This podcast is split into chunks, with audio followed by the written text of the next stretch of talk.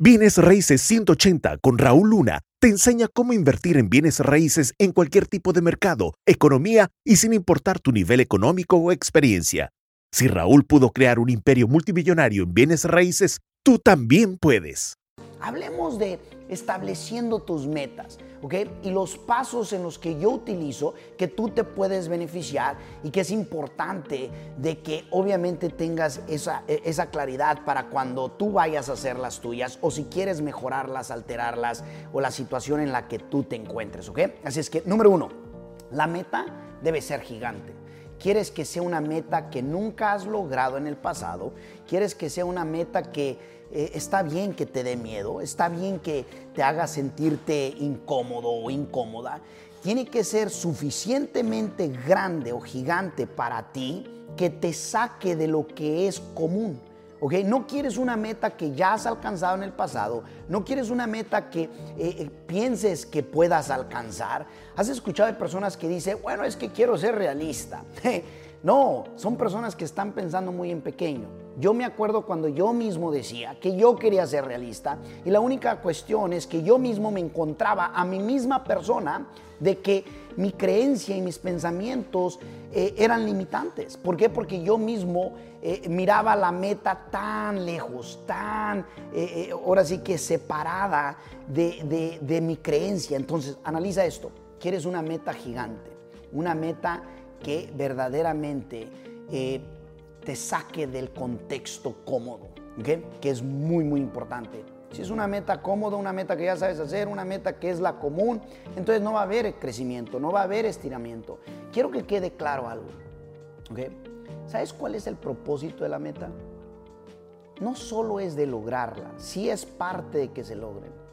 Es en quién te vas a convertir para lograrla poderoso, ¿cierto? Número dos, escribe tus metas como si ya eh, las hubieses alcanzado, como si ya las hubieses logrado. Una de las cosas que yo hago es, por ejemplo, eh, eh, poner estoy tan feliz y agradecido ahora que este, eh, tengo 20 eh, mil dólares al mes entrando a mi cuenta de banco. Estoy tan feliz y agradecido ahora que eh, le regalo la casa a mi mamá o, cosas por el estilo. Entonces tú quieres poner tus metas como que ya fuesen, ya fueron alcanzadas, como si ya son cosas del pasado. porque Tiene un efecto drástico.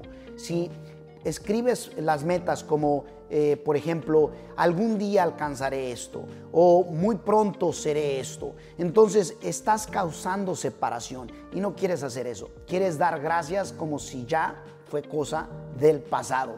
Se encuentra la magia. Si lo crees, déjamelo saber aquí abajo. Ese fue paso número dos. Paso número tres, identifica tu paso limitador. O sea, necesitas saber qué son las cosas que te detienen cuando estás eh, eh, queriéndolas poner, cuando estás en acción, ¿Qué son aquellos eh, pasos que te limitan, tanto en creencias, tanto en pensamientos, excusas, y que las escribas? Que las escribas. Por ejemplo, identificar esos pasos que te están limitando puede ser, es que la vocecita interna negativa no me deja en paz. ¿ok? De, ay, ¿cómo, ¿cómo, te pones metas tan eh, grandes? No estás siendo realista. Bueno, escríbelas. Tienes que identificar primero lo que te está limitando para que puedas matar lo que te está limitando y te puedas liberar de ello, ¿ok? So, lo que sea que estés pensando, sintiendo o que se te venga a la mente que te esté limitando de querer ir por esas metas, escríbelo porque es importante que se identifiquen y luego que agradezcas porque lograste identificarlas y luego dejarte a ti mismo saber, hey, yo soy más grande que mis limitaciones. ¿Sabes por qué? Porque si fuimos creados a su semejanza, entonces no crees que hay soluciones, entonces no crees que verdaderamente puedes. Claro que puedes, pero tienes que identificarlo primero. ¿Sale? ¿Estamos? Espero que sí. Ok, número cuatro, toma acción rápidamente. Una de las cosas que yo hago es que eh, eh, cuando aprendo algo, inmediatamente lo pongo en práctica y luego lo pongo en práctica suficiente espacio de, tanto tiempo, ritmo como eh, ahora sí como suficientes veces para saber en dónde tengo que ajustar, en dónde tengo que mejorar. Pero tú quieres tomar acción rápidamente. No lo dejes para después, no lo dejes para otro día Porque eso es lo que la persona común hace. Y si tú quieres resultados extraordinarios, entonces para de hacer lo que la persona común o promedio hace. Entonces es muy importante, ¿ok? Ese fue el paso número cuatro, toma acción rápidamente. Paso número cinco, hey, asegúrate de entender la fórmula de PPPRP, ¿ok? Preparación perrona previene resultados pobres. Escríbelo, PPPRP. Es más, hasta te la puedes tataralear o hasta cantar, ¿no? De PPPRP. Raúl dijo que, que PPPRP, oh, ándale. Preparación perrona previene resultados pobres. ¿Qué significa?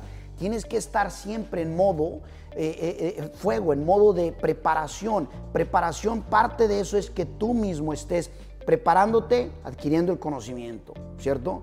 Preparándote, estando en, el ambiente adecuado con las personas adecuadas, etcétera, etcétera. Y por último, quiero compartirte lo siguiente, ¿ok? Por último viene siendo el que celebres las pequeñas victorias, que te recompenses, celébralas.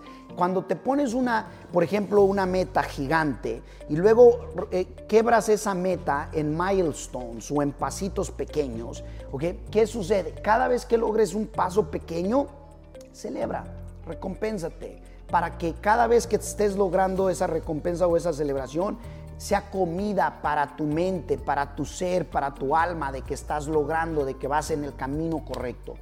Yo soy del que creo que no necesitas llegar para causar una celebración masiva. No, en el proceso deberías de festejar, recompensarte, celebrar para que vayas en esos avances. Espero que quede claro.